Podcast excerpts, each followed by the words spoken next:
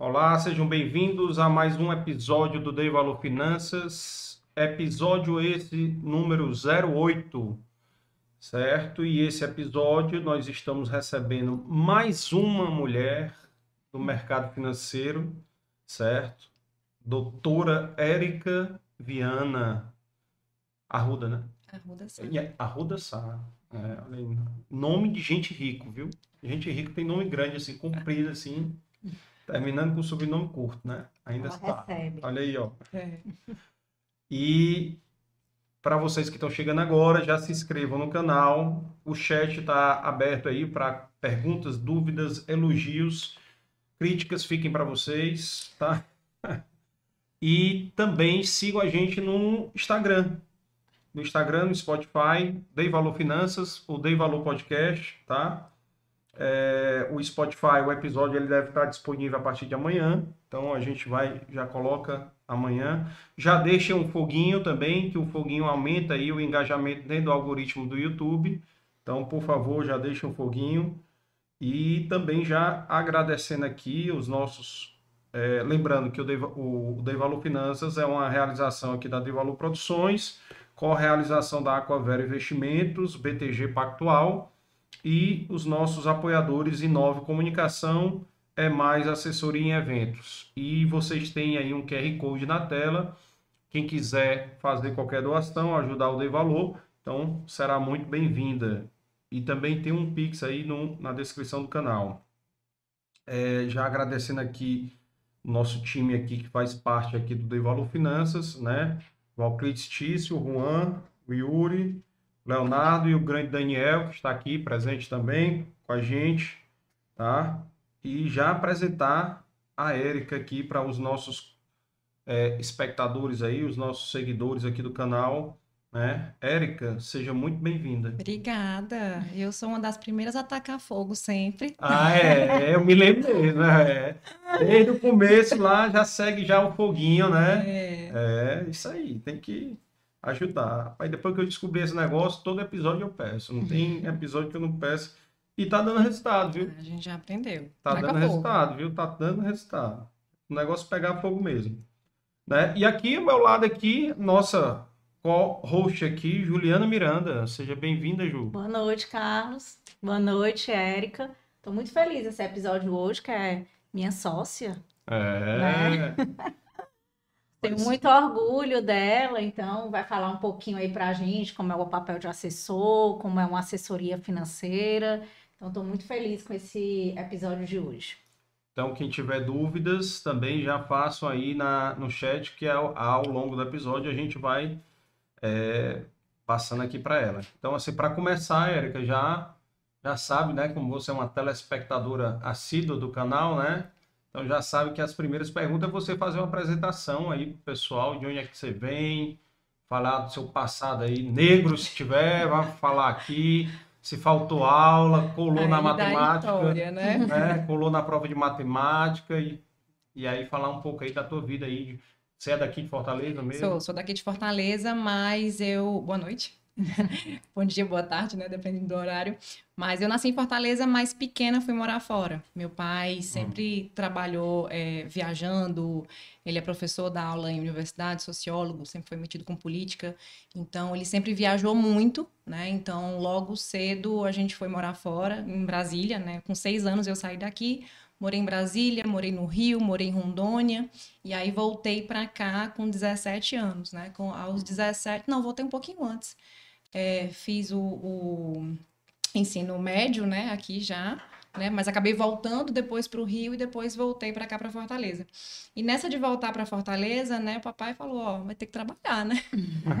E aí ele, é, eu, diferente da Juliana, que já nasceu com a veia, né, da economia, do mercado financeiro, eu não. Uhum. Eu era mais das artes, de esportes, educação física, adorava Ah. experiência. E o papai sempre dizia assim: Érica, você é, é do mundo, Érica do Brasil, assim, você, onde você vai, você cria laços.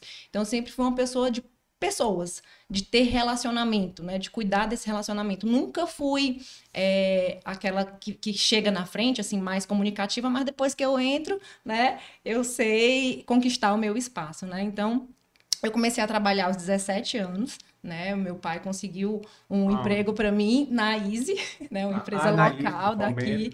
Deixa eu só tirar uma dúvida aqui. Foi DF, Rondônia, que mais? Rio de Janeiro. Foi, não, não, nessa, não nessa mesma ordem. Foi Brasília, Ah, depois eu fui para o Rio, é, depois eu fui morar em Vilhena, que é o portal da Amazônia.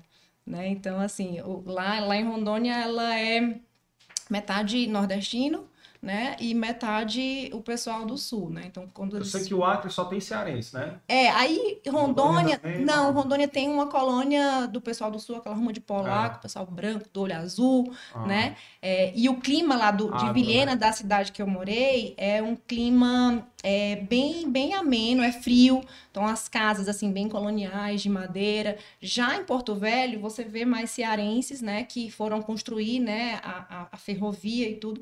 Então, eu morei em Vilhena, peguei frio em Vilhena, 11 graus lá, tinha... E passei um ano, tive essa 11 experiência. graus. Era. É, tive essa experiência lá de, de Rondônia.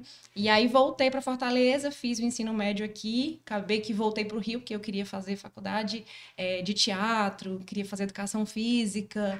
Passei na primeira fase da federal, não passei na segunda, voltei para cá. E aí o papai era muito amigo do Dr. Coelho. E aí fui comecei a trabalhar lá. A gente tinha uma, uma representação do HSBC na parte do consignado. Então, foi minha primeira experiência né, de, de trabalho, né, de carteira assinada, era aos 17 anos, e ficava dentro das agências do HSBC, rodava Fortaleza todinha, de ônibus, conheci toda Fortaleza, né, vendendo consignado nos correios, órgãos públicos, né, e comecei esse movimento ali naquela época, e desde então, é, eu, eu tinha esse perfil, assim, de chegar fazendo o fechamento. Comecei a gostar da matemática, né? Come- Não era uma boa aluna na escola. Passava assim, matemática, eu passava raspando. Nunca gostei, sempre gostei mais de história, de Raspando ou geografia. pescando? As duas coisas. As duas coisas. E aí a mamãe dizia assim, Érica, você é inteligente. Se você estudar, você passa. Mas eu não tinha atração por, é, por, por, por, por, números e tudo. Realmente, a minha, na minha fase colegial, o que você vê que é interessante que você não, não nasce, você pode desenvolver uma capacidade Pode mudar. É. né? exato. Então, assim, eu estudei realmente e hoje eu amo, isso é meu dia a dia e eu já tento incutir nos meus filhos isso hoje. Então, é, quando eu comecei a trabalhar na, na, na Easy aos 17, né, eu, eu ficava dentro das agências do HSBC. Então, que o final da HSBC que a gente não tem mais aqui no, no Brasil, as agências físicas, né? O Bradesco comprou, mas era HSBC puro ainda na época. Que o, fi- o HSBC já veio do Bamerindos, né? Ele também comprou, a comprou, sede. é, o comprou o Bamerindos, né? Bamerindos e, e depois o HSBC, o Bradesco comprou o HSBC. E aí eu ficava lá na agência, aí eu tinha uma pastinha que era do HSBC e eu dizia assim, um dia eu vou sentar nessa cadeira. Hum. Um dia eu vou sentar nessa cadeira, botava lá, pegava o telefone, eu me sentia tão importante. Um gerente naquela época, né? Era uma figura assim de muita muito respeitado, a palavra do gerente é, era. Vixe, no interior mandava mais que o prefeito. Pois não é você casar com um bancário. É, Aí é, eu me vi ali naquela posição e eu falei assim, o que, que eu preciso fazer para estar nessa posição? Né? Então eu comecei já a entender, né, fazer relacionamento com o gerente geral das agências e tudo, precisava de certificação. E aí surgiu um primeiro é, é, ensaio da veia empreendedora. Né? Então, assim, como a gente era terceirizado, né? E aí, me dedicando, estava bem, e surgiu a oportunidade de abrir um escritório no interior. E aí eu fui. E aí, lá em São Gonçalo do Amarante, com 19 anos, eu ia e voltava todo dia no ônibus da Pegasus, né? São Gonçalo na interior. Ora, é, mas ia. É longe. Mas... Ia para lá e comecei a fazer o, o, o, o consignado naquela praça. E, e fui, voltei. E a história do olho do dono, né? É. Aí recebi, nessa época, eh, o Citi estava voltando para o Brasil, Citibank. Ele já tinha tido agência aqui em Fortaleza, tinha eh, acabado as agências, e em 2007, mais ou menos, ia voltar uma agência, né? Então eles estavam começando a prospectar pessoas para formar a agência do zero. E aí eu fui convidada, eu falei, rapaz, não vou não, tô bem aqui, tô ganhando, né, meu dinheirinho, tô trabalhando num negócio que é meu. Mas aí me veio aquele pensamento, eu tô no começo da minha vida, eu quero um pouco mais de segurança que a CLT vai me dar, vai me dar um plano de saúde, vai me dar um vale alimentação, né?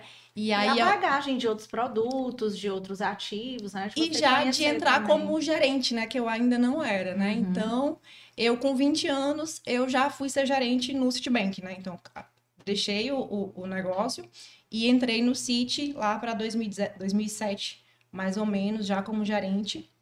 E o City foi uma escola, né, de, de para mim, de, de vida, de maneira, de como tratar os funcionários, era assim, um clima super saudável. Então, tive essa primeira experiência no City, aí, Érica do Mundo, falei, rapaz, eu vou para o Canadá. O banco, né, uma multinacional, ele tinha, a, você poderia se candidatar a vagas, a vagas fora, fora, né? E aí você tinha que Quantos ter... Anos tu tinha? 21. 21. Quando eu entrei no sítio, eu tinha 20, né, para 21, aí comecei a, o que que eu preciso fazer? Ah, eu tenho que ter o inglês fluente, né? E aí eu tinha que fazer a proficiência, né, que era o TOEIC para você poder trabalhar numa multinacional. Sim. E aí eu fui para o Canadá, nessa época eu já estava com uns 23. Aí fui, mas não me adaptei ao frio, né? Não, não aguentei ao, ao clima, às pessoas. Tranquilo lá. E aí eu lá no Canadá, é, recebi a proposta da Mariana, é, que foi fazer entrevista comigo por telefone, numa ligação internacional, para ir para o Real. E aí eu falei, rapaz, se eu tô aqui pelo City, mas sempre... Mariana de Sacavalcante? Mariana de Sacavalcante. Não sei quem é. A, a própria. E aí ela foi me buscar lá no Canadá, e quando eu voltei, eu fui pro, pro Real, né? É, uhum. peguei pouco tempo de real, mas foi lá, inclusive, que eu conheci a Carla, né, que é a nossa outra sócia, e a Lili, Lili Holanda, na mesma agência, nós três. Você vê que o mundo, né, roda. Não conhecia a Ju nessa época, mas conhecia a Carla. Era a agência do, do, da universidade? Era? Não, era a agência ali que ficava do lado do, do Del Passeio, era 3193, que era 0193, Não, 0193 antes, é. né? Depois virou 3193. Eu comecei como estagiário do Real lá. Foi? Foi. Pois pronto, pois eu trabalhei nessa agência. E aí eu pensei, não, é, eu sempre vesti a minha camisa. Eu sou a Érica Ruda, entendeu? Uhum. E assim, onde eu passei, eu procurei aprender e eu procurei ensinar. Então eu sou daquela que, assim, eu aprendo uma coisa nova, eu vou na sua mesa. Olha o que eu aprendi. É assim que você faz, é assim que eu faço. E eu gosto de escutar o que o outro está fazendo também, para poder uhum. agregar. Então, onde eu passei, eu deixei minhas portas, né, abertas, né? sei que eu coloquei um pouquinho em cada um. Fiquei no Real, mudou para o Santander. Aí foi um, um baque, né? Porque eram culturas diferentes, né? E eu realmente não me adaptei, né, nesse banco. Então eu pedi para sair, pedi para sair, voltei para o HSBC, já voltei para o HSBC como gerente no Premier, né? Fiquei trabalhando no Premier do Centro, trabalhei mais três anos lá e depois no City me chamaram de volta. Acabei voltando para o City em meados de 2014. O pessoal de banco é ioiô, né? Meio ioiô. Aí volta para outro banco, falta a gente. É, e assim, você voltar para o mesmo banco é. significa que você realmente você fez um bom papel nesse banco. É, né? Claro, Então você volta, você, você vai fazendo sua carreira dentro do banco, né? Então, assim, é. quando eu voltei para o City em 2014, eu era outra pessoa peguei também a bagagem do Premier no HSBC, né? É, que, que, tinha todo assim um, um, uma expertise do, do, banco, né? Que apesar de ser Hong Kong em Xangai Bank, é um banco inglês. Né? Uhum. Né? Então ele tinha um, uma maneira de tratar, de olhar para os clientes que eu peguei todo essa bagagem, voltei para o City e eu falei assim, olha, eu não quero mais ser generalista, não quero mais ficar é, rodando um monte de pratinho, eu quero me especializar. E eu tinha espaço no sítio para conseguir me especializar. Então, fui tirando certificações de investimentos. O banco, a base, né? É, até para quem, quem quer estudar, quem quer ser bancário, quem quer é, entrar nesse mercado, você tem várias certificações que o banco exige, né? Que é a CPA 10, que é a básica, né? Aí você tem a CPA 20, que já é para você poder tratar de investimentos, é. né? E tem o CER, então, eu tinha já o CPA 10, que era a base desde o começo da carreira, né? Fiz o CPA 20, que a minha chefe, a Valesca, chegou para mim e falou assim: olha, você tem uma semana vai abrir aqui uma vaga para te promover, você tem que ter certificação. Então, com uma semana, eu fiquei sem respirar, estudando e tirei o CPA 20. E o CIT, ele já tinha uma plataforma aberta, né, um banco é, americano, né, então ele não tinha nada dele. Tudo que ele fazia era distribuir, né, as casas de investimento. Então você chegava lá e aí você tinha tudo na mesa, não tinha cliente assim altamente imparcial, né? Era o que era de fato melhor para o cliente mesmo. Então, fiquei no City até 2018, quando o Itaú comprou. Né? Então, o Itaú comprou a operação do City no Brasil, então toda a parte de varejo, agências, cartões. Uhum. E aí foi aí que eu me reencontrei com a Juju, né? E nós somos na mesma agência do Personalité. E, e, o Personalité é um banco de alta renda. Mas é um banco que ele está lá também. É, é, é, o foco principal que sustenta banco é crédito.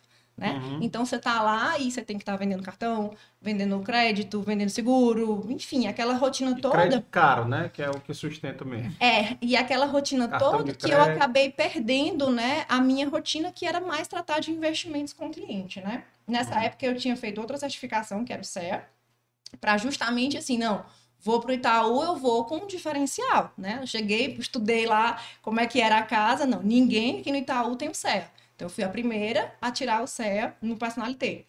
E aí, é, falei, banco, olha, eu gosto de investimento, eu tô aqui, olho no olho, né? Eu, eu quero tratar de investimento com o meu cliente. Aí o banco disse, não, o modelo do banco é outro. Então, naquela época, era você tinha que ligar para São Paulo, falar com uma pessoa que não te conhece, que não sabe teu perfil, não conhece tua família, não sabe teus objetivos. E eu ficava indignada, sabe? Porque eu não aguentava ficar de frente pro meu cliente e não poder cuidar do patrimônio dele, que era o que eu gostava de fazer, que era o que me brilhava o olho. E eu falei, eu tô no lugar errado. E aí é, acabou que eu, eu comecei a estudar esse novo mercado, né? Vendo o, o dinheiro escoando, né, para as corretoras, esse novo jeito de investir. E em 2019 pedi demissão, né, junto com a Juju e da Carla, né? E aí começamos, trouxemos o escritório da Aqua, aí já é. Ah, Enfim, já... são, são 20 anos já de e... quase de, de, de, mercado financeiro, né? Então. Me diz uma coisa, como é o nome dos teus filhos, hein, Só para. É o Theo. O Theo. E o Heitor. E o Heitor. E onde é que tu encontrou aí o César Filho aí no meio do caminho? Homem, não pergunte não. Não, eu tô perguntando até porque ele já mandou mensagem no chat dizendo que teus filhos estão assistindo para todo mundo se entregar. Eu conheci o César Filho no supermercado. Vixe, pula então. Pula. Pula. Foi a história de, de filme. É. Mas... Diga aí, diga aí. Vai diga. Ter, é para um outro podcast. É, outro podcast. Não, resume, resume, resume. Encontrou no supermercado, bateu o carrinho. Aí tava de graça, aí levei. Passei assim, vale nada. Aí levei. Vixe, olha aí, isso é o amor. Não, Oi, mas já são, já são 16 anos juntos, né? Vamos ah. fazer 12 anos de casados. E aí com o nosso. Mas ele não é bancário, não, né? É não, é não. Graças ele, a Deus. Ele trabalha na Corpus. Ah, o patrão dele tá aqui amanhã. Ah, é. é. Aí, César, tem que assistir amanhã, viu? E mandar mensagem no chat. Então, são, são 16 anos já juntos, aí meu parceiro, né, que tá até para a mulher conseguir desenvolver esse papel, você tem que ter é um, um, parceiro, né, é. que te dê todo esse suporte, e o César é, é, minha base, me dá todo o suporte com as crianças, né, para a gente conseguir ter... Nós somos workaholics, a gente ama o que a gente faz, né? Então a gente está o tempo todo, tá trabalhando, tá estudando. Então, assim, às vezes não é um. É, é, é, é uma um, não é, assim, não querendo menosprezar outras outras outras mulheres, Nossa. enfim, outras profissões, mas assim, o importante quando você tem um casal é que você nenhum vai ser mais, o outro vai ser menos, não, eles vão se complementar. Sim. Né? Então o César ele consegue me dar todo esse suporte para eu estar fazendo o que eu faço hoje. Ele é o tranquilo da relação, né? Não, tranquilo, sou eu. sou Brincando, brincando. Mas se dão bem. É. Diga aí, Ju, vamos lá para as perguntas. O... Meu filho, ar-condicionado aí, por favor. Pare de mexer aí no ar. Deixa aí truando. Já que ela se apresentou, ah. falou um pouco aí da, da rotina dela, de como que ela chegou hoje, né? Eu queria saber, assim, como foi esse movimento de, de no caso, sair de CLT para esse mundo empreendedor, o que despertou? Você chegou a falar aí um pouquinho, né, que você não se sentia bem não poder atender o seu cliente, né, com, a, com a, o leque de produtos que você antes podia ofertar na época do Citibank, mas o que foi que despertou para se fazer esse movimento, né? De largar ali o certo que você tinha, era reconhecida na carreira dentro do banco, mas queria, estava insatisfeita e quis fazer esse movimento. É. Nesse primeiro ensaio que eu tive de empreender, eu era solteira. Não tinha filhos, não tinha ninguém dependendo de mim, né? Então, assim, fui, fechei o olho e fui. Nesse segundo, não foi fácil né? Então, você largar uma carreira, você pedir demissão, abrir mão dos seus direitos, né? E começar um negócio do zero, algo que até então ainda é desconhecido, ainda é algo novo, né? A gente ainda tem que quebrar muitos paradigmas, mas ali pra gente foi um movimento que não foi fácil, mas que a gente viu que era necessário. E a gente viu que a gente tinha capacidade de fazer. Então, quando a gente foi estudar esse mercado, a gente passou quase um ano, né? Como a gente ia fazer, com quem que a gente ia se associar, quem seriam nossos sócios, né? É, onde a gente ia se posicionar, qual era a fatia. Então, a gente passou esse tempo todo estudando, né? Nesse meio do caminho, mais uma certificação, que foi a ANCOR, que é uma certificação que ela é obrigatória para você ser agente autônomo de investimentos. Então, foi no rojão, porque era estudando, dando conta do trabalho no dia a dia, pesquisando esse mercado lá fora. A Juju contou um pouco de como foi né, essa nosso, nosso, nossa transição no, no, no primeiro episódio né, do, do Dei Valor Finanças. Mas, assim, só a gente sabe o que a gente passou ali, né? Então, assim, o risco realmente de estar tá tomando o risco para empreender. Porque eu estou largando meu salário, estou largando meus benefícios, minha estabilidade, que eu entrava ali 8 e meia, saía 6 horas da noite, desligava o celular e pronto, acabou, ia cuidar dos meus filhos, né? É, então, sem, sem saber, vou começar do zero, sem nenhum cliente, mas é, quando a gente, enfim, decidiu, né, é, é, o parceiro que ia abrir, eu, eu já estava muito certa de que eu queria fazer esse movimento. Eu, a gente conversou com outros escritórios locais aqui de Fortaleza, viu várias pessoas que, ou novas, ou que não eram de mercado, ou pessoas que é, é, tinham é, é um, um, padrão de vida e estavam é, cuidando do patrimônio das famílias. E a gente não viu pessoas de, do, de mercado. A gente não viu pessoas como nós e muito menos mulheres. Era muito uhum. raro de se ver. Hum. Então a gente gosta de fazer, a gente tem força. Se essas pessoas estão dando certo, a gente vai dar também, né? Só que quando a gente foi calcular esses riscos, o que, que a gente pensou? Eu não quero, minha vida inteira foi dentro do banco. Então, assim, eu não sei ser empresária. Né? O nosso pensamento ainda era um pensamento de CLT. Então a gente quis se associar, né, a alguém grande que a gente pudesse fechar a porta do banco, abrir a porta do escritório e continuar fazendo o nosso dia a dia comercial, mas só voltada para aquilo, né? Só voltada para investimentos, sendo especialista, focada.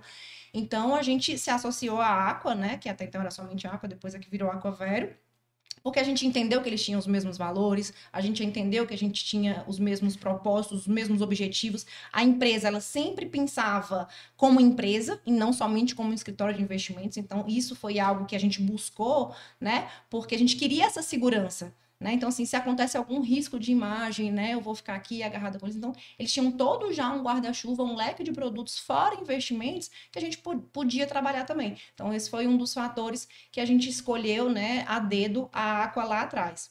Então, quando a gente pediu demissão de fato, né, foi muito engraçado. O primeiro dia do escritório, eu estava lá sozinha, né, e ligando para os clientes, né, dando a notícia e os clientes assim encantados, sabe? Assim, todos dando apoio. Você tem muita coragem, né? Você é um excelente profissional. E eu chorava, cara. Eu chorava, sabe? Assim, porque é, é o reconhecimento, né? É você é, é, endossar que a sua carreira inteira, né? Você fez, você plantou, você contribuiu. Construiu. Você construiu. Você pega um cliente que, você, que tá quebrado, né? E você ajuda a estruturar uma dívida dele. Você pega um cliente que está investindo, que não sabe o que fazer. Você pega uma viúva que recebeu uma herança que não sabe o que fazer para gerir esse Então você passa por várias pessoas e você coloca um pouquinho, né? Em cada um delas e, e ter esse reconhecimento quando a gente fez essa transição, eu, eu ligava para elas no banco, eu só chorava realmente muito emocionada, mas Foi assim, a primeira a pedir demissão, viu? é, Foi a primeira a chegar Foi. no escritório. foi, Foi. foi abrir- abrir a portinha lá. Em- As outras deviam ter pensado, não, vamos ver a Érica lá, ver se ela. Não, foi Não. um dia, a outra dois dias, a outra uma semana depois. Ah, Então foi, foi tudo Já estava tudo já tudo, amarrado. tudo combinado. Tudo, tudo combinado. Então, é, é, não foi fácil, mas nenhum dia sequer eu me arrependo da escolha que eu fiz. Agora me diz uma coisa, qual foi a lacuna que vocês encontraram para fazer isso? O que, que vocês enxergaram para fazer isso? Qual foi a brecha, a oportunidade que vocês enxergaram? Primeiro mês, a- o acesso. Primeiro mês, ó, primeira coisa, o acesso à informação. Então, aquilo que eu te falei lá atrás, que antigamente a palavra do gerente era lei, ela vinha mudando. Né? Porque a internet vem, né? Então vem com mais acesso à informação. Então as pessoas estavam cada vez mais é, in- não entendidas, porque essa questão do, da educação, eu acho que a gente ainda está muito atrás, certo? Mas o acesso à informação, o, a pessoa, o cliente chegava no banco comparando, que isso você não via. Você dizia, ó, você vai aplicar aqui e fazia, você vai fazer isso aqui e fazia. Depois, ah, não, eu tô comparando aqui. Ali eu tenho isso, ali eu tenho A aquilo. me taxa de ofereceram- administração é menor. Me Exatamente. ofereceram um produto É. X que não era produto de prateleira. muitas Então a vezes. gente começou a ver esse movimento, O né? de banco não estava mais enganando tanto assim. E aí, e o dinheiro escoando. E o dinheiro começou a escoar. O dinheiro começou a escoar para as corretoras e a gente. O que, que eles estão fazendo lá? E no banco não tinha esse nível de produto. Hoje está Não. tá melhorando, né? Isso foi uma, é uma revolução no mercado. Então, o banco Melhorando estava. concorrência. né? Exatamente, o banco É estava que na contramão do mercado, né? Então ele começou a perder clientes e começou a perder funcionários. Então, assim, não era mais a leva do pessoal que foi demitido, foi a leva do pessoal que começou a pedir demissão. A gente que foi uma das primeiras, a gente ia chamar de louca. Vocês são loucas. Como vocês Uhum. vão pedir demissão e tudo vai pro negócio? O que é? As pessoas não conhecem, né? O que é a plataforma, o que é a corretora, Aham. né? Então é todo um trabalho educacional, um trabalho cultural que a gente vai fazendo formiguinha, né? Um a um. Então a brecha foi essa. O dinheiro está indo para algum lugar, né? E lá eles estão sendo o quê? Eles estão olhando só para isso. Ele não está olhando para vender um crédito, um seguro, um prestamista, né? Que era aquela agência lotada o dia todo você não tinha condição. Não é o problema do gerente, não é o gerente que é mau caráter. não- agora é uma carteira inchada que ele tem 700, 800 clientes para poder atender, telefone tocando, girando ali o dia inteiro naquele horário comercial. A gente ia trabalhar quando a agência fechava. Que a gente ia dar os retornos, fazer a parte operacional. Então, para um gerente, é humanamente incapaz ele conseguir se dedicar a olhar para você.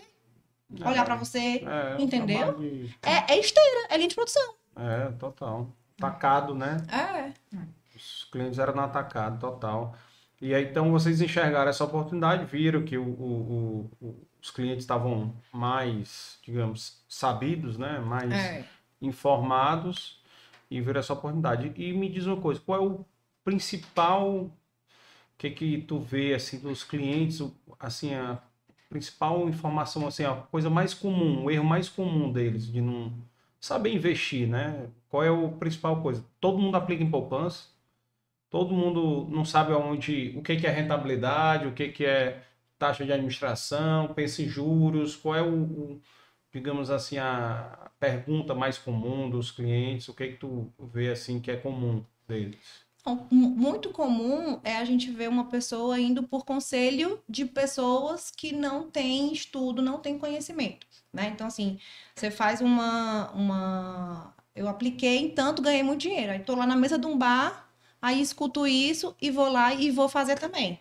Só que às vezes não é o mesmo momento, eu não tenho tolerância a risco. Sim. Então, assim, o momento de vida de cada pessoa, quem fez um, um tipo de investimento, vamos dizer que já tem filho, já tem patrimônio construído, e o outro que escutou está desempregado, né? Uhum. Tá fazendo empréstimo para poder Sim. aplicar. Então, você escuta de tudo, Uhum. entendeu? Então, assim, o erro mais comum é você não parar, não olhar e não fazer o seu plano de investimento. O que, que eu quero para o futuro? O que, que eu quero para esse patrimônio que eu já construí? O que, que eu quero para o patrimônio que eu vou construir? Quais são meus objetivos? O que, que eu aceito? O que é que é desse meu dinheiro aqui, que é o leite do menino? O que, que eu posso olhar para o longo prazo? Entendeu? Então, assim, é, esse é o nosso papel, é o papel do assessor que a gente vai detalhar um pouquinho é, mais. E descorrelacionados demais, né? É, é, é, investimento é muito personalizado, né?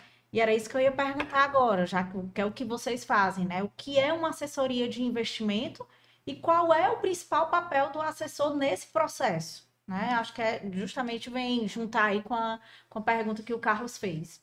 Hoje, mais do que uma, do que uma assessoria de investimentos, é, puxando agora para o nosso lado aqui institucional, na, na Aquavero, a gente quer ser o foco certo? De todas as soluções financeiras do cliente. Então, a gente tem uma, uma das plataformas mais robustas do mercado, que é o BTG Pactual. E é, se um cliente tiver, dependendo do momento de vida dele, se ele é pessoa física, se ele é, se é empresário, é, o momento que ele tiver, eu vou conseguir entregar para ele, olhar para ele 360 e vou entregar uma solução de investimentos, vou entregar uma solução de crédito. Ah, eu preciso fazer uma exportação. A gente consegue né, olhar ele 360 graus entender como é que está a estrutura financeira dele, né, e fazer a recomendação de acordo com o que ele precisa. E o papel do assessor, né, especificamente, é exatamente essa, essa proximidade. É você conseguir olhar para o Carlos, conseguir olhar para a Juliana e saber, Juliana, né, como, quais são é, os seus sonhos, qual é o seu objetivo, né, é, o que é que você é, tem de aceitação de tolerância a risco, conhecer o seu perfil, né, se você tem uma capacidade de reserva de poupança, se você não tem, se você, como é que está a sua estrutura financeira e fazer algo personalizado. Então a gente vai fazer toda essa estruturação de portfólio, uma estruturação, uma estruturação que ela não é é, ganhadora que vai estar tá todo mês ganhando, não. O mercado é cíclico, então o que é que nós vamos fazer?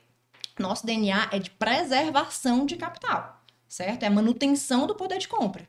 Então, o nosso portfólio, né, que vai de acordo com o perfil de cada um, ele tem que estar tá bem quando o mercado está indo bem, quando o mercado está indo mal, ele vai ter meses que ele vai cair, mas vai cair menos do que o mercado e vai ser um portfólio que vai ser resiliente, que a gente está fazendo acompanhamento. Então, se você olhar para o momento que a gente entrou em 2019, de 2019 para cá foi ano de boom 2019 foi boom market, 2020 foi que começou a pandemia. Então, a gente passou aí por todas as, as pragas do Egito nesses é. três últimos anos, né? Então, assim, foi... Falar, falar nisso, como é que foi o, o, o desespero da pandemia? Rapaz, a gente mais trabalhou, né? Foi. É, a gente começou, inaugurou o escritório em novembro. De né? 2019? Novembro de 2019. Ah, quando... Só cinco meses antes. Né? é, e aí todo esse trabalho. Família sem nenhum cliente, começando, tendo que apresentar o novo, né? Apesar de a gente ser é, a referência do cliente que já conhece a gente de 20 anos de mercado, mas é o novo. Você abrir uma conta numa corretora, para ele, isso tudo é novidade né? Então ele estava experimentando, estava começando a conhecer e pegando um histórico de 2019 de bull market, Brasil na cabeceira da pista para voar, todo mundo muito empolgado, né? Mas a gente sempre teve esse olhar como um todo. Você vai me mandar essa fatia, mas eu quero saber o seu todo. Como é que tá a sua posição no banco? Para eu, não, eu não lhe alavancar, né? Então, começamos janeiro, fevereiro, e aí veio, né? Já voltando do carnaval, né? Já começou. E aí, o, o cearense, que é muito conservador, que tinha que ir, que ver o escritório, né? Com medo de outras, outras empresas que, que, que fecharam, né? Que eles acabam associando, ah. né? É, então, a gente tinha muito isso do cliente. Mesmo conhecendo a gente há 20 anos, ele queria ir lá, queria conhecer o escritório. Então, como é que eu ia trabalhar de casa, né? Tendo que fazer Zoom, apresentar todo esse novo mercado para ele. Então, a gente se reinventou. Então, era trabalhando de casa, ligava o, o, o, o, Zoom às três, né? Na época éramos só nós três. E a gente ficava trabalhando com o Zoom ligado e fazendo reunião atrás de reunião. E foi o que a Ju falou e que a gente mais cresceu, porque quando o banco fechou, a gente estava ali. estudando. Dava 11 horas da noite, dava meia-noite, a gente estava ali estudando, sabendo o que estava acontecendo pro, no mercado, para dar para o cliente a tranquilidade né, trazer a informação de fonte fidedigna e tá ali a todo momento aproveitando todas as oportunidades, porque na crise tem muita oportunidade. Tem. Né? Tá. Então foi aí que a gente cresceu. Então, é, agora era com menino, com homeschooling, né? Com cachorro latino, com feijão queimando na panela. Ah, era tranquilo. Era tranquilo. desse jeito, né? Então, é, foi uma. O marido reclamando pé do ouvido. Não, o marido, graças a Deus, não parou. Então ele estava trabalhando. Ele ficou trabalhando, ele não menos parou. mal, menos mal. É, foi difícil, né, administrar as crianças e tudo, mas menos mal, né? Só eu que não tinha esse problema, né? É. Então, assim, mas eu vejo que é uma, uma carreira, né, de assessor que está em ascensão, né, realmente. A gente tem um histórico aí, por exemplo, dos Estados Unidos, que já é uma profissão bem consolidada lá, né? É porque a cultura lá é outra, né? É, a cultura lá lá, é, é para a- a é- gente chegar nessa cultura de lá. É o, é o Financial. Advisors, aí já são É. 40 anos. É, Então a e gente. o- E o que é que você, no caso, assim, para ser um assessor hoje, né? O que é que precisa, né? E como é que você vê também essa ascensão, né? Apesar da cultura ser diferente, É, lá, lá nos Estados Unidos, né, esse modelo que a gente vem tentando replicar daqui, é um modelo que já, já tem 40 anos lá. Então, são, é uma das profissões mais almejadas. Então, 90% do patrimônio das pessoas não estão diretamente nos bancos, estão com os financial advisors, né? E aqui são 10 anos apenas que está começando né, essa profissão, só tem cerca de 10 anos, e hoje nós estamos em 20 mil somente assessores credenciados. Então tem muito espaço. O que mais a gente vê que ali pode ter sido até um preconceito da gente, ah, eu não estou vendo pessoas de mercado. É advogado, é odontólogo, sabe? É arquiteto. Pessoas que é, começaram a estudar o acesso à informação. Começaram a estudar, se encantar por esse novo mercado e viram isso como uma oportunidade de transição de carreira Uhum. né? Então, assim, é, é fascinante o mercado. Então, assim, para quem quer, para quem gosta, para quem é, quer, tem esse espírito empreendedor, né? Para quem quer crescer é, na, na, na... O que eu mais falo lá dentro do escritório, eu olho para as minhas sócias, hoje nós estamos em nove, né? Começamos nós três, mas hoje nós estamos em nove. Rapaz, imagina uma reunião, Carlos. E é, Eita, reunião bacana, é. Carlos, mas é aquele aquele espírito que, assim, eu admiro mais a, Ju- a Juliana, admiro o, o Daniel, a Carla.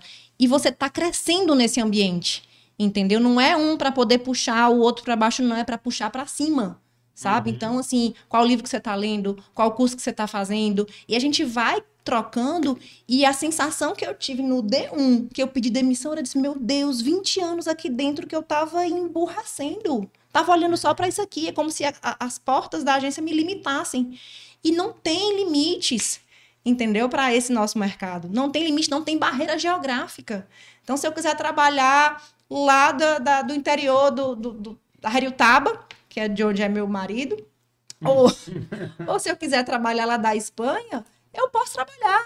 Entendeu? A gente tem clientes. Só É. falta dizer que encontrou ele no, no supermercado em Heriotaba. Não, foi aqui mesmo. Foi aqui mesmo. Mas assim, a gente tem clientes no Brasil todinho, tem clientes no exterior, é, tem exemplos de assessores dentro da própria Aqua que, que moram fora, que vêm para cá de vez em quando atender os clientes. Então, assim, não existe barreira geográfica. Né? Então, assim, não existe. Eu posso ter uma vida saudável. Sou workaholic? Sou workaholic. Adoro, amo o que eu faço. Mas eu posso, né? Trabalhar, vou visitar minha irmã lá em Salvador, passo uma semana na casa de praia, entendeu? E tô trabalhando, tô atendendo meus clientes. Então, hum, é, isso não tem preço para mim.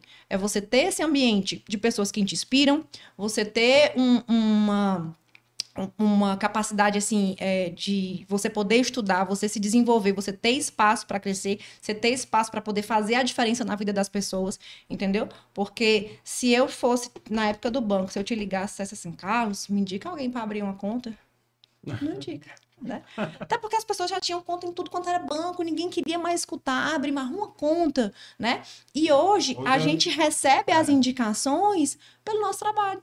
É. Bacana. Entendeu? Você está fazendo a diferença para mim. E é assim que, que o assessor cresce, né? E não Então, mais pedindo uma conta, mas sim a gente recebe muita indicação para realmente mudar muitas vezes o momento de vida da pessoa. Então, assim, a gente recebe uma indicação de alguém que faleceu e a pessoa tá com uma herança que não sabe o que fazer, é uma pessoa que tá com dinheiro há muito tempo numa poupança ou numa conta parada que não tem uma orientação, né? Então, assim, não é só para abrir uma conta, é para realmente mudar o, o momento de vida da, daquela pessoa, de fazer ela evoluir na parte financeira, né? Às vezes montar um negócio. Então, é, é isso tudo que eu, que eu vejo. Mas para ele, para ele ser um assessor, realmente hoje, é, se a gente tivesse esse questionamento aqui agora no chat, né? O que é que eu preciso começar a fazer inicialmente? Ele tem que fazer a prova, primeiramente, né? Não, não pode trabalhar sem ter a certificação da ANCOR, que é a certificação da CVM. E ele tem que ser uma pessoa que goste muito de estudar. Dedicada, né? Tem que estar sempre atenta, né? Proativa, né? É, atenta ao mercado, atenta ao que está acontecendo, né? Tem que ser uma pessoa de relacionamento, né? Então ela tem que é, é, gostar, né, de, de estar nesse meio, conhecer pessoas novas, né? É, se colocar realmente, é, olha, eu sou, eu sou assessora de investimentos, as pessoas têm que saber o que você faz.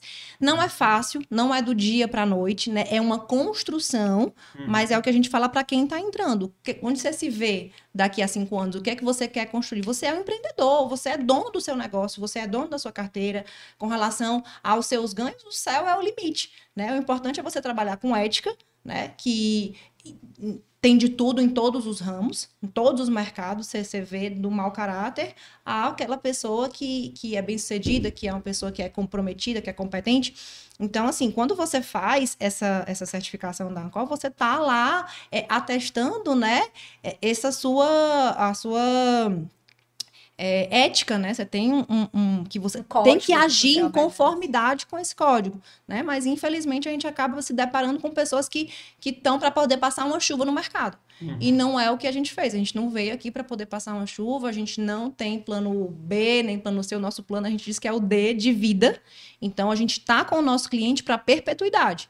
Então, assim, você é, tá, abriu sua conta, você está satisfeito com o meu serviço, eu quero você para sempre. 10, 20 anos de relacionamento e você satisfeito, você vai indicar seus familiares, os seus amigos, e é assim que a gente cresce.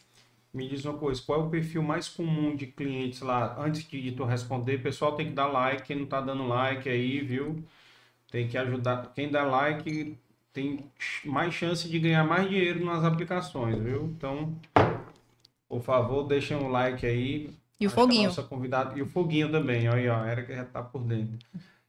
Qual é o perfil mais comum desses clientes que aparecem para vocês? É, que, que nunca investiu, que investe pouco, que investe Que observador querem ganhar dinheiro do dia para a noite, Ah, isso aí né? é, é traficante, viu, pessoal? Que É, querem ganhar porque dinheiro do dia para a Isso noite. aí é que ganha dinheiro do dia pra E noite, é traficante. engraçado porque assim, a nossa cultura aqui é muito do cliente imobilizado, né? Ah, eu vou comprar um terreno porque daqui a 10 anos esse terreno vai valorizar. Mas quando fala de colocar o dinheiro, ele quer o dinheiro já rendendo amanhã.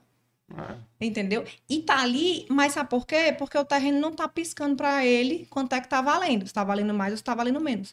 E como a informação tá toda na palma da mão, né?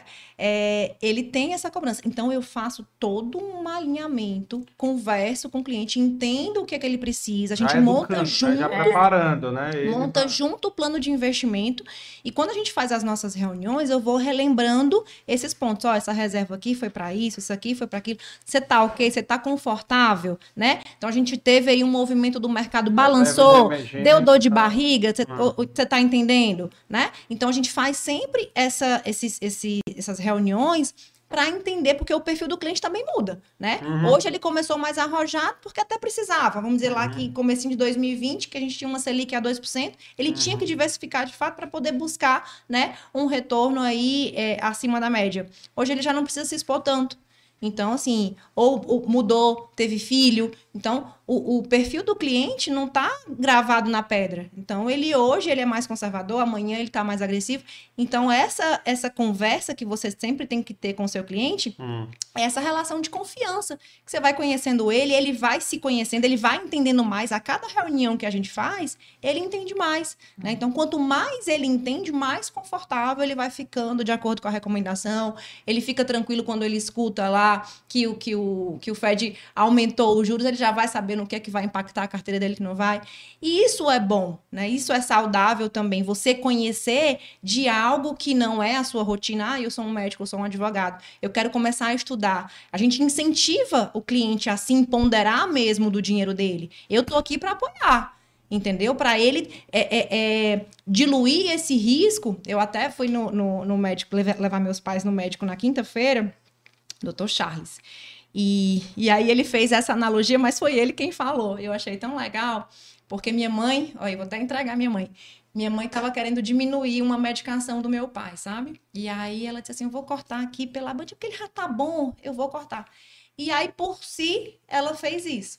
Aí ele falou assim: olha, é, se isso aí der certo, tudo bem. Mas se der errado, já pensou a culpa que você vai ficar, o que você vai carregar porque você fez isso sozinha? Então eu tô aqui para isso, né? Eu tô aqui para apoiar. A gente joga no mesmo time. É a mesma coisa de que se eu fosse comprar ações amanhã, fosse sozinho, comprei um papel, o papel caiu 50%. Se eu tivesse conversado com a minha assessora, eu ia trocar, eu ia entender se era o momento certo, eu ia estar tá, é, é, com uma pessoa compartilhando, né, o meu risco, né? Então é, esse é o nosso papel. Então quando você é, é, tá com problema jurídico, você procura um advogado, quando você não sabe o que fazer com o imposto de renda, você liga para um contador. E quando você vai cuidar do seu patrimônio, você tem que procurar um assessor financeiro, você tem que procurar um assessor de investimentos.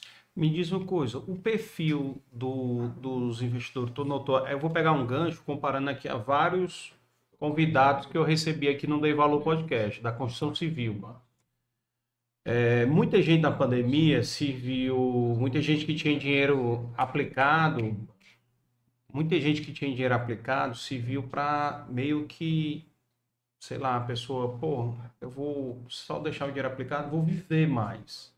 E aí muita gente, por exemplo, começou a comprar a segunda residência, certo? Comprou apartamento no Porto das Dunas, praia, outras praias, serra, o que for.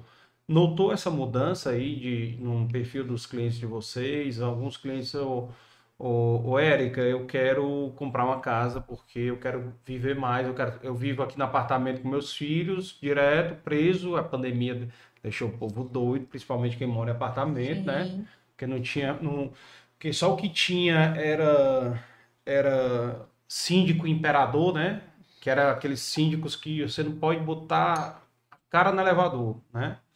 Então tinha essas coisas aí que aconteceram na pandemia e acaba que as pessoas não não tinham esse acesso. Então ficaram presos e queriam mais espaço livre para viver, mudar para casa. Aí teve a, deve ter tido também clientes querendo vender um apartamento para comprar uma casa no Eusébio, no condomínio né, de casa. Teve, teve, e a gente fazia justamente a, a questão de olhar para o todo, era entender, tá no momento de comprar? Faz sentido eu comprar essa casa? Faz sentido eu alugar? Essa casa. Então a gente teve clientes que sim, faz sentido você comprar, ou não, não faz sentido você comprar. Mas teve esse movimento. Eu mesmo fui uma que fiz esse movimento, né? É, de, de, de, sair da minha casa, de ir para um outro lugar na época da pandemia para poder ficar mais perto dos meus pais. Então fiz esse movimento também e aconteceu mesmo de vários clientes irem morar por das Dunas, essa região toda Eusébio cresceu uhum. muito, mas a gente teve sim. E, e, e inflacionou, né, também o mercado, porque era mais barato e as casas começaram a ficar caríssimas, né? Para mim foi ótimo, né? Fechado, Porque né? a minha casa, exatamente, eu morava numa casa de condomínio fechado, é. né? Que ela super valorizou. Então... É, eu tenho vários amigos que me dão exemplos, por exemplo, no Alphaville Fortaleza, de casa que era um milhão e meio e agora tá três, dois, quatro. É. consegue comprar casa com menos do que isso, entendeu? É. Então, assim, o mercado imobiliário foi muito bem afetado, né?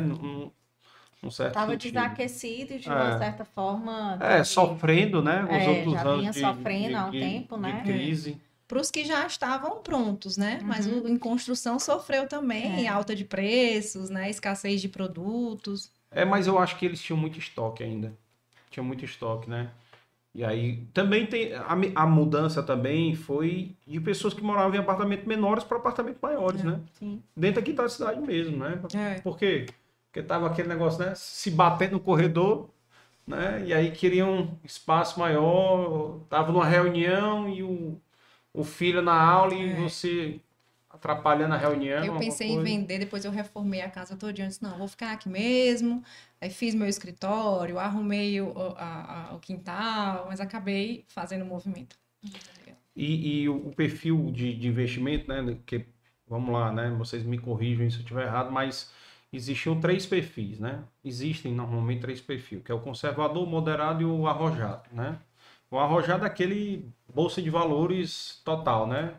Day trade e tudo mais, tal.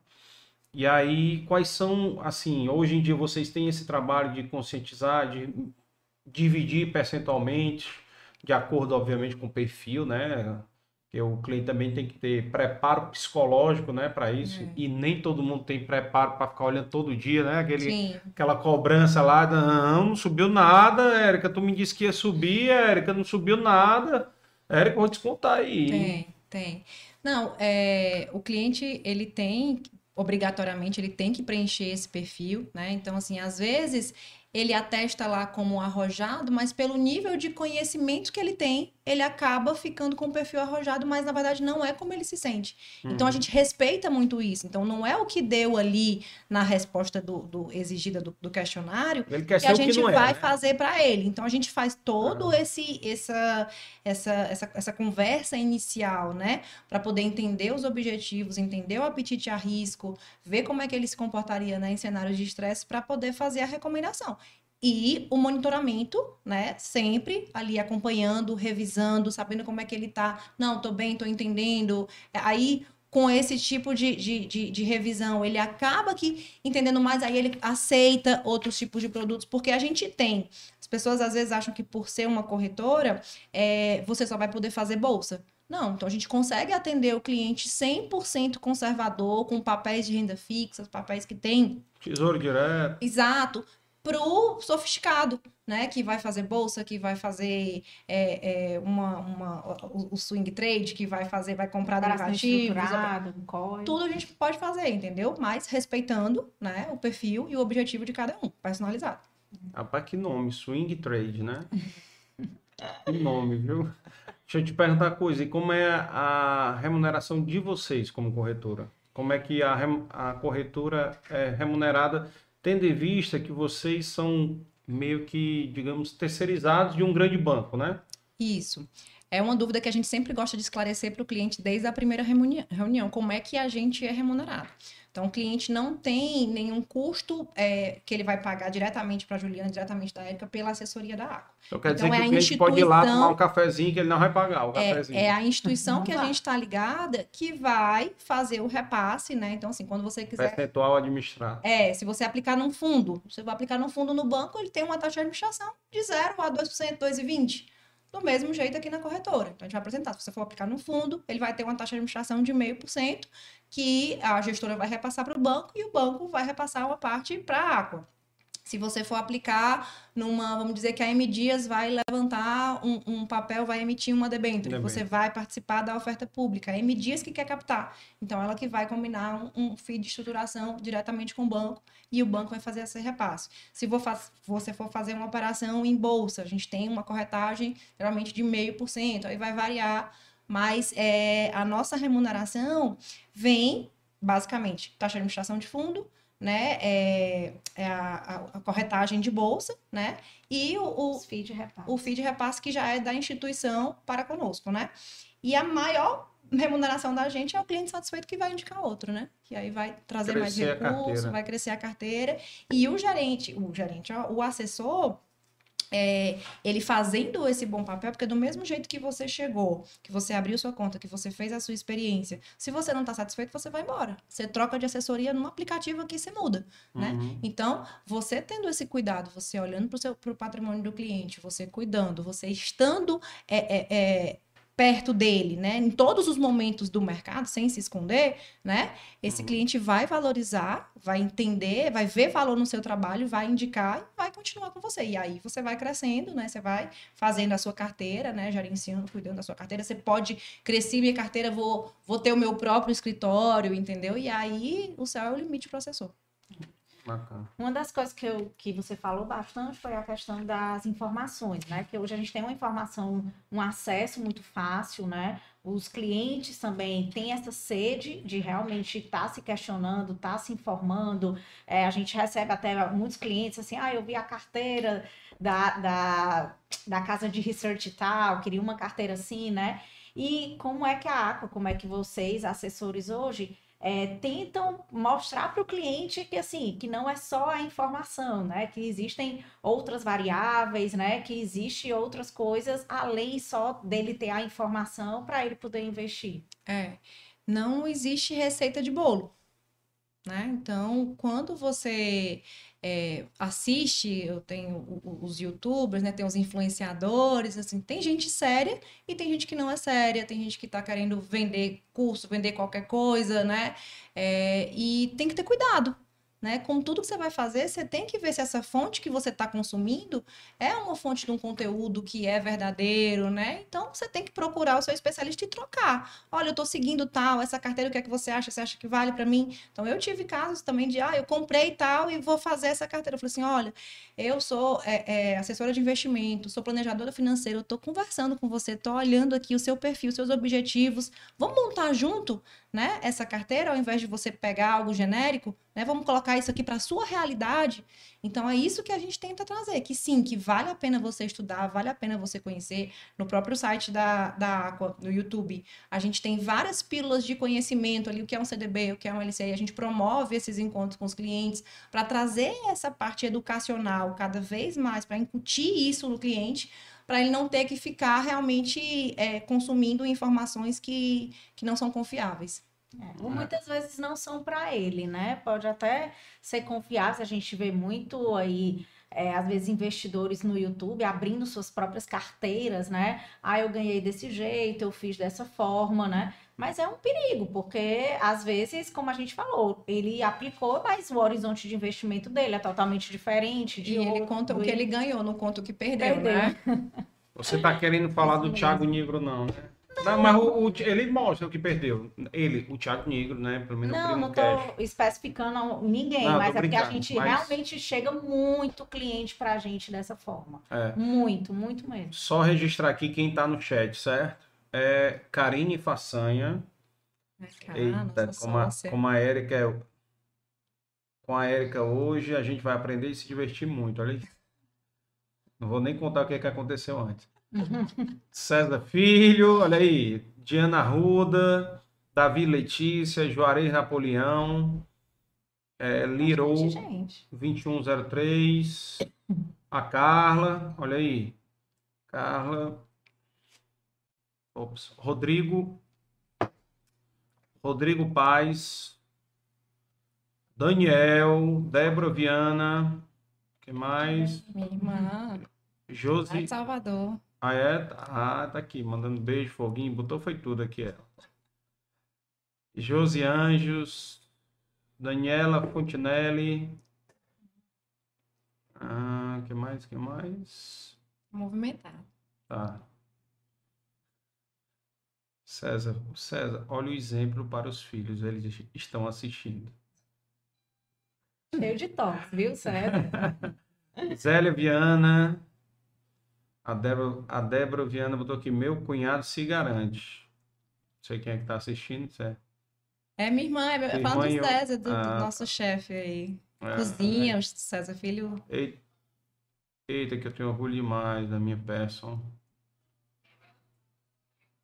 Josi Anjos, que história inspiradora. Terezinha Martins, eu quero, eu posso. Zélia Viana, eu quero, eu posso, eu consigo. Minha mãe para... sempre falou isso para mim. Eu, eu, quero, eu, eu posso, quero, eu consigo. Posso, eu consigo. É. Olha aí. É...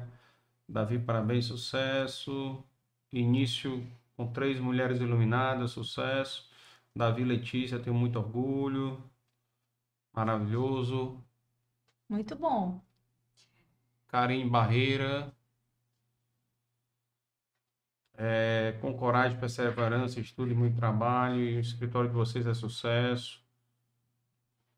Hans Fontinelli, Érica Ruda, tenho a impressão que você não é a única workaholic da, da Aqua. Aí, ó. Beijo, é parabéns é da equipe. Fausta Ruda, Keila Meu Costa, pai. Danilo Campos, Vinícius Mota, Érica, tem muito conhecimento, grande profissional. Olha aí. Olha. Bem movimentado Ju, hoje. Tá, tá. Segue aí com as tuas perguntas, Ju. O que, que tem mais aí para ela? Não, então já, eu já queria aproveitar a presença da Érica como assessora, como sócia da Aquavero. E a gente está num momento aí de eleição no segundo semestre. É, a gente está num momento de Selic a 13,75, bem diferente da Selic de dois anos atrás. Dois meses aí de deflação. E queria que ela falasse um pouquinho para quem está escutando a gente, né? E tudo que é que, como é que está o mercado hoje, né? Assim, os perfis do cliente também com essa mudança de taxa Selic, de inflação, que coisas que a gente vê que a cada dois anos, né, o, o mercado é cíclico, vai mudando. Então, muito do que era bom há dois anos atrás, hoje não é, e quiçá daqui dois, os próximos dois anos, né? Então, eu queria que você falasse um pouquinho disso também. Há um ano atrás a gente estava com a Selic a 3, não era não? É, começou o ano 2. Começou. Dois, não, é. dois, não era dois? É, realmente. É, é, a gente tem um cenário Todo ainda mundo. bem desafiador, né? Nesse segundo semestre ainda, eleições, é, o ruído internacional ainda muito forte, inflação global. E o que vale é o quê?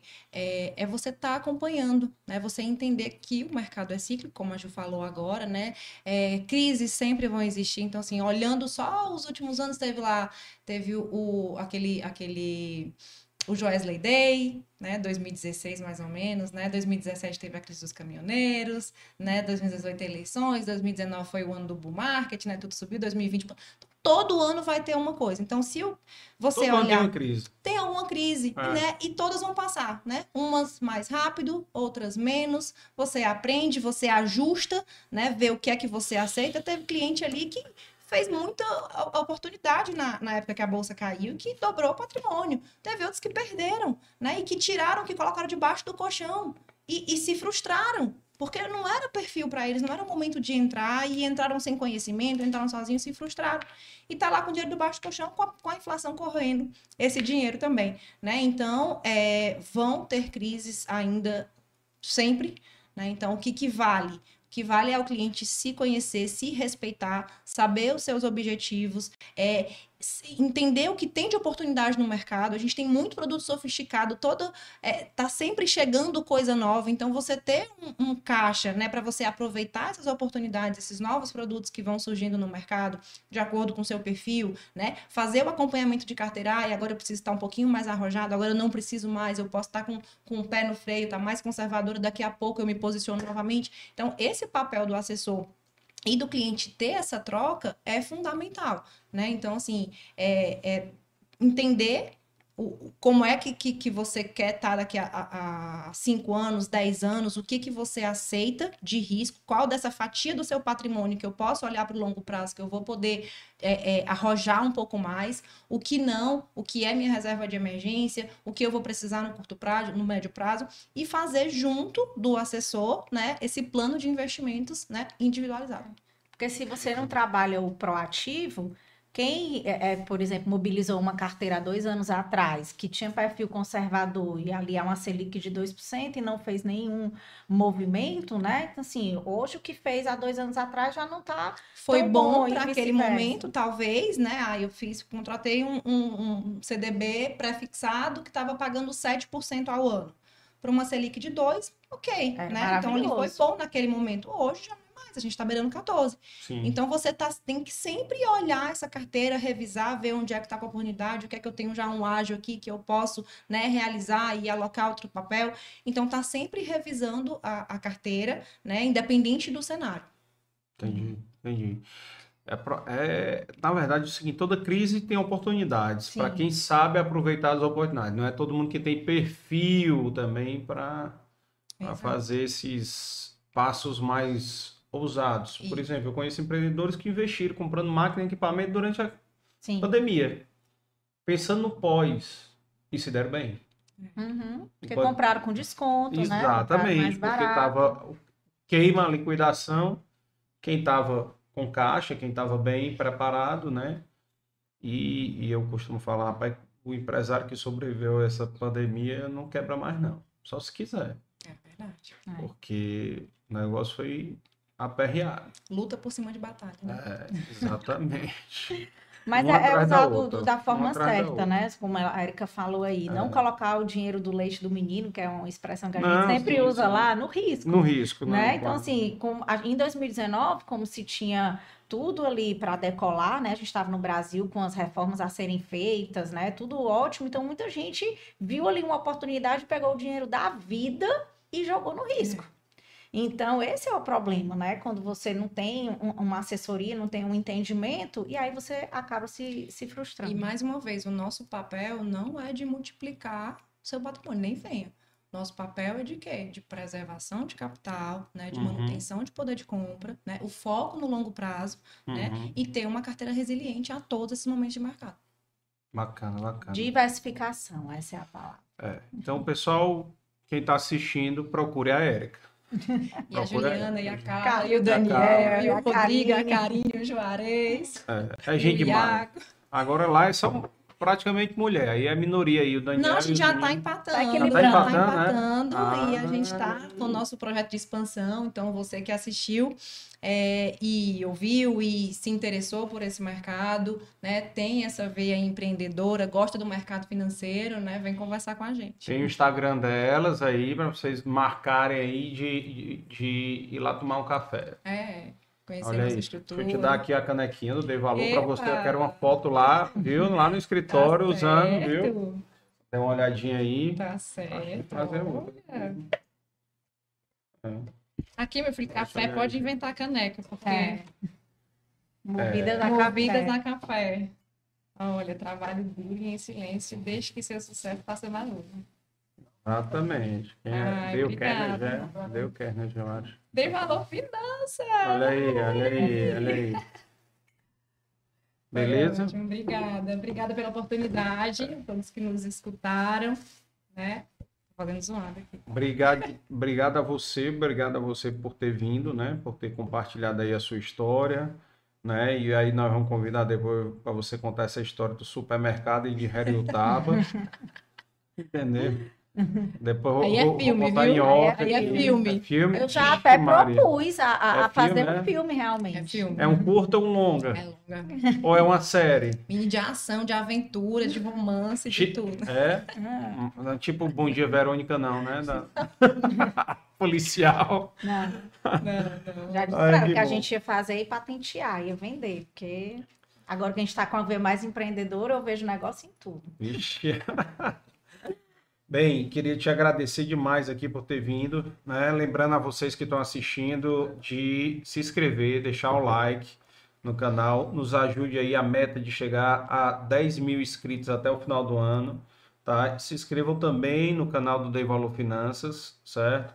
Que vou postar aí depois um, no Stories aí o link para vocês também se inscreverem, que a próxima temporada já vai ser transmitida por lá, então se inscrevam também. E é, já comentem aí no foguinho, comentem quem está assistindo depois, quem está ouvindo no Spotify, né? Depois já compartilha, encaminha para os amigos aí também, para a gente ganhar maior re- relevância aí dentro do Spotify também, tá? E já agradecer aqui, né? Lembrando que o Dei Valor Finanças é uma produção do Dei Valor Produções, Aquavera Investimentos e BTG Pactual como correalização, apoiadores e Nova Comunicação é mais assessoria, e ao pessoal que faz parte aqui, o time que faz parte, Valclides, Juan, Yuri, Leonardo, Larissa, que eu esqueci de falar da Larissa e do Daniel. E, só mais um, um- se me permitir, só mais um recadinho, assim, a gente falou muito aqui sobre educação, né? E para quem estiver no- nos ouvindo, nos assistindo, assim, conhecimento é poder. Né? Então, assim, estudem, espero que a gente possa ter inspirado mais mulheres, né? Também Ah, falou que. Mas a gente tem muito orgulho de sim, ai, sou mulher e estou no mercado financeiro, é um mercado ainda muito masculino, mas que a gente possa incentivar, né, cada vez mais as pessoas a estudarem, né, a conhecer. É gostoso você aprender coisas novas, então Uhum. tirar esse tempo em vez de ficar só, né, assistindo as séries e tudo, pegar um conteúdo assim mais relevante, vai ler um livro, então que é, é, é, investir também no ser. Né? Acho que é o que E o site da Aqua tem muito temas, o, o- canal também, que pode estar alimentando vocês disso. Ótimo. Ju, suas considerações? Não, só agradecer, né? Eu tava muito temerosa de vir, viu? Não queria vir, tava com medo. Mas é, eu disse, revelar? você tem. não, não, não Não? pode. Tá. Mas eu insisti, porque ela tinha que falar, dar o depoimento dela como assessora, para as pessoas verem a importância, o diferencial que É. é uma assessoria de investimento. A gente vem falando de várias áreas aqui da economia, e como ela citou, todo dia tem produto diferente. Hoje mesmo, na reunião que a gente tem na segunda, é, um mercado que está muito em voga é o mercado de commodities, o mercado agro. Então, Uhum. até menos de um ano atrás, a gente não tinha fundo imobiliário de agro. Hoje a gente já tem. É, hoje saiu um COI de milho. Então, assim, toda vida tem produtos novos e que o assessor vai estar te alimentando Munindo, disso né? também, te munindo de, de- desse mercado novo também. Então, eu fiz questão de trazê-lo aqui para mostrar realmente esse diferencial, que é ter uma, uma assessoria de, de investimento, e ela que está nessa profissão e é, e é uma profissional muito relevante. Obrigada por ter vindo e até o nosso próximo episódio. E agro é vida, né? Agro é pop, agro é tech, né? Mas e, e, e eu tenho um conhecido cada vez mais assim, tem muito- a gente teve aqui na semana passada o Bruno Girão, né, da Alvoar, né, que é a fusão aí da Betânia com a Embaré, então o mercado de agro no Ceará está cada vez mais forte. Mais empresas nacionais, entendeu? Fortes. Três Corações é o maior exemplo aí, né, do agro também. Hoje a gente também teve Ah, uma tem- reunião à tem, tarde com então- a empresa de agro. É, a então, gente, assim, a gente tem passou uns dias em São empresas. Paulo agora, né, visitando o- as, as casas, né, as assets, e provocando esse olhar para o Nordeste. É. Olha para cá, nós somos uma das O economias que Nordeste mais cresce, né? Então Uhum. vocês têm que olhar para cá e a gente tá, vai E fazer chegou a barulho. água do Rio São Francisco, vai melhorar mais ainda, né? Então, isso aí vai melhorar mais ainda o agro, então isso aí já é bom. Pessoal, nós temos amanhã um episódio com o Gaudêncio Lucena, do Neivalu Podcast, que é o presidente do Grupo Corpus, né? Patrão aí do César. do é. patrão do César, e, e teremos na quinta-feira o Luiz do Camarão, que tem uma história também muito bacana, cara que hoje trabalha, é, começou lá, lá de Aracati e hoje faz beneficiamento de 10 toneladas por semana de camarão, que é muito camarão. Eu estava fazendo a, a- conta hoje de quantas unidades de camarão são, pensa, Hum. meio milhão de unidades por semana. É, e também nós vamos ter, nós teremos na sexta-feira de manhã uma novidade aí que é o Haroldo Guimarães, né, que é advogado e também ator comediante aqui do, do Ceará, que fez Cine Hollywood, entre outros filmes, tá? Então teremos ele. Semana que vem teremos também o Luiz Eduardo Figueiredo, que é agro, né? Ele é da Jandaia, né, do grupo Jandai, e ele vai vir, mas não como Jandai, ele vai também Jandai, ele vai falar, mas o objetivo é ele falar do IEP, que é o instituto que ele, que ele criou, né, um instituto de educação profissional voltada para a capacitação do pessoal da região, né, para trabalhar nas empresas. Então, isso aí é muito bacana, inserindo informática, tudo. E esse projeto dele foi, foi classificado agora para a Unicef, por Criança Esperança, né? Então, só para ter ideia da importância, ele tem cerca de 300 empresas apadrinhadas, sabe? Empresas que, que patrocinam o projeto, né? Empresas como Beach Park, Três Corações, entre outras grandes empresas aqui do Ceará, tá?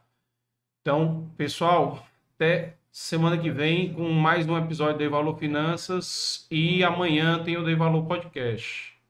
Um abraço e até mais.